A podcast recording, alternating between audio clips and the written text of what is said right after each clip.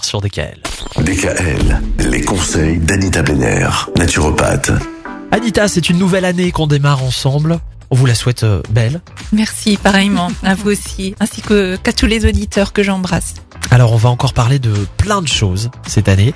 On va commencer avec un sujet pas forcément évident, mais dont j'ai l'impression qu'on parle de plus en plus, notamment dans les médias depuis quelques années, parce qu'il y a aussi des, des personnalités qui, qui se livrent là-dessus. C'est l'endométriose. Oui. Les règles et l'endométriose d'ailleurs. On va parler de ces deux choses-là tout au long de cette semaine.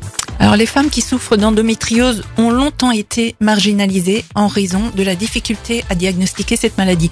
Pourtant, euh, elle est assez fréquente et elle touche en effet près de 10% des femmes Ah, quand même oui, C'est énorme. en âge de procréer. Ah hein. oui, d'accord. Donc depuis maintenant quelques années, on parle de plus en plus de l'endométriose et des symptômes douloureux et inconfortables qu'elle engendre. En France, tenez-vous bien, l'endométriose a été officiellement reconnue comme étant une maladie longue durée le 13 janvier 2022. Ah oui, donc c'est... Donc C'est vraiment an, très récent. Il y a un an, ouais. C'est très récent. Donc, elle se caractérise par la présence de fragments de muqueuse utérine localisés en dehors de la cavité utérine. Et pendant toute la durée du cycle menstruel, des cellules de muqueuse peuvent migrer et s'installer dans les organes du corps voisin, dans le péritoine, les ovaires ou les trompes. Et l'intensité de la maladie et ses manifestations sont variables d'une personne à l'autre, ce qui rend le diagnostic long.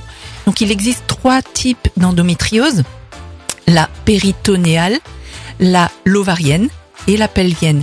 Et en cas d'endométriose, deux types de traitements conventionnels peuvent être conseillés. Donc il y a le traitement médical hormonal substitutif et la chirurgie qui consiste à éliminer les cellules endométriales dans la zone concernée.